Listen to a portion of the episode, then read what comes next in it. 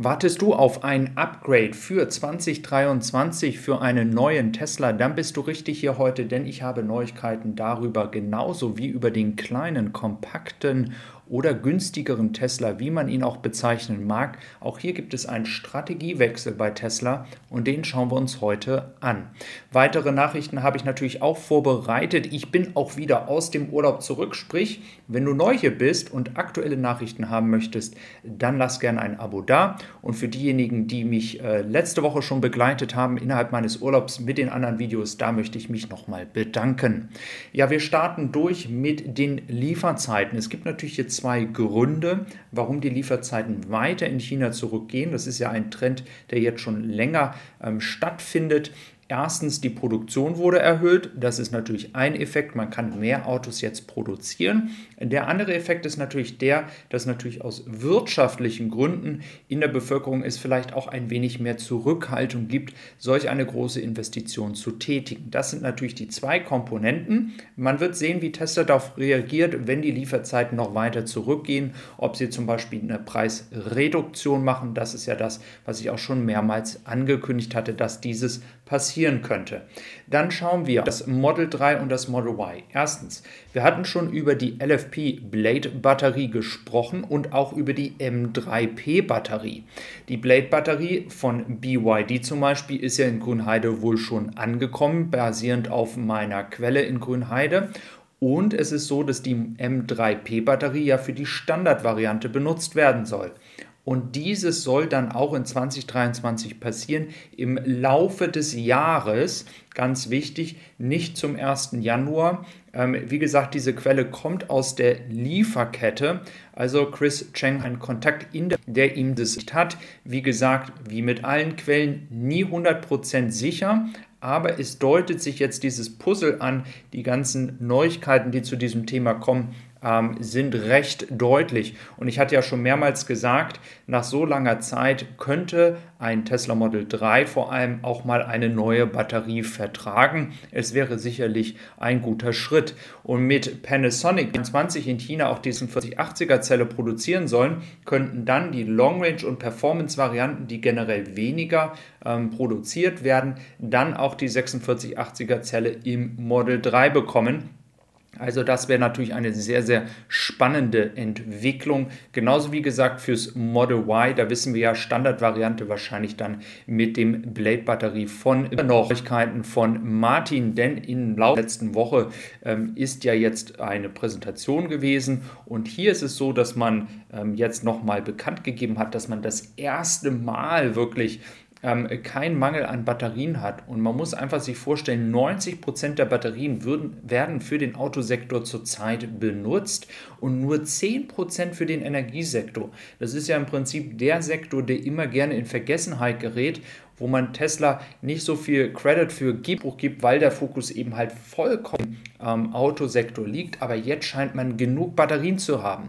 Und das könnte auch ein Strategiewechsel jetzt zur Folge haben, denn ähm, Im Gegensatz zu Elon Musk hat er jetzt gesagt, man wird auf jeden Fall noch einen günstigeren Tesla auf den Markt bringen müssen. Und das ist nämlich dann nicht das Robotaxi, der Gerücht oder das, was Elon Musk eben halt angedeutet hat, dass man sie baut und kein günstigeres Auto. Und dieses soll aber trotzdem jetzt noch kommen. Und das ist ja auch die richtige Entscheidung. Wir sind uns, glaube ich, alle einig, dass es wahrscheinlich aus China kommen wird, um einfach die Kosten auch dann zu erreichen, um auch ein Geld zu verdienen mit diesem Auto. Und es wird wahrscheinlich zwischen 30 und 35.000 Dollar kosten. Also dieses 25.000, das ist natürlich rein von der Kostenstruktur ähm, nicht schaffbar, aber zwischen 30 und 35.000 Dollar. Ich gehe aus, dass es irgendwann Jahren kommen wird, wenn dann da auch die neue Fabrik in China gebaut worden ist. Ja, zum Thema neue Fabrik und Expansion. Tobias hat hier natürlich noch keine Bestätigungen, aber wenn man sich das Zeitfenster anschaut, wann Tesla wirklich in den Norden expandiert von der Baustelle her, denn da muss ja irgendwann auch noch die Produktion des Model 3 in Grünheide passieren. Wenn man die ganzen Formalitäten, die Genehmigungen nimmt, dann kann man davon ausgehen, dass Tesla dieses gegebenenfalls schon im nächsten Jahr startet, um dann in 2024, 2025 irgendwann das Model 3 auch in Deutschland zu produzieren. Gleichzeitig reagiert Tesla auch auf ja, die größere Nachfrage, die größere Kundschaft, die es ja jetzt auch in Deutschland hat. Man will jetzt am Beispiel von Ulm auch alles in ein Haus bringen. Und zwar einmal den Verkauf, dann natürlich den Service und natürlich dann auch die Reparaturarbeiten. Macht ja grundsätzlich Sinn. Also das soll alles in einem Gebäude stattfinden, sodass das auch alles etwas effizienter gestaltet werden kann. Ja, dann gab es im Laufe der Woche ja Gerüchte, dass man die Produktion der Batterien einstellen möchte und dann auf Austin sich konzentriert. Da gehe ich auch gleich noch drauf ein. Aber nochmal von unserer Seite, von Tesla Mac, ich hatte es ja schon mehrmals bestätigt, eine Produktion zurzeit ist wahrscheinlich schon fast bei der 2000er Marke. Und es ist tatsächlich davon auszugehen, dass dieses auch demnächst von Tesla offiziell bestätigt wird. Ja, zur Batteriefabrik, da gab es ja große, große Nachrichten und Diskussionen zu. Grundsätzlich kann man Folgendes festhalten. Es ist nicht so, dass Tesla die Produktion stoppt.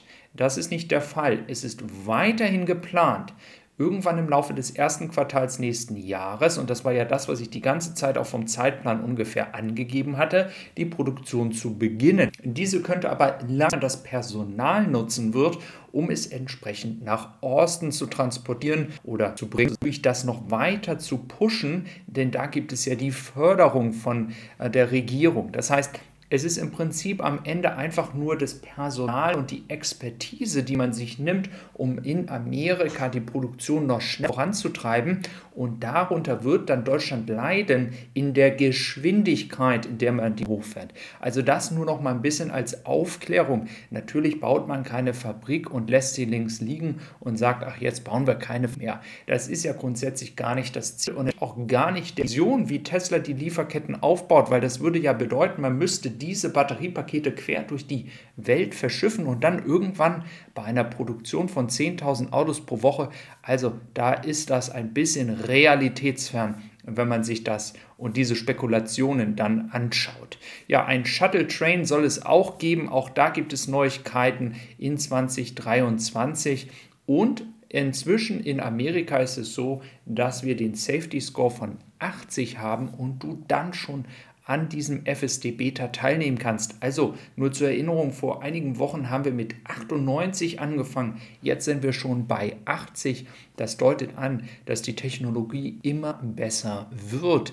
Nichtsdestotrotz ist es natürlich wichtig, weiterhin ähm, darauf zu achten, dass man das ganze System richtig benutzt, betrifft aber in diesem Moment nur den amerikanischen Markt. Dann schauen wir noch auf die Durchschnittspreise, mit denen Tesla seine Autos in Amerika verkauft. Wir sehen, Rivian natürlich mit 73.000 ist eben halt ein sehr teurer Pickup-Truck. Und dann haben wir noch Tata Motors mit 86.000. Aber sonst im Prinzip ist nur noch BMW knapp hinter ähm, Tesla. Und sonst sind dann große, große Abstände zu den anderen Marken. Also wir sehen, wie hoch der Durchschnittsverkauf ist.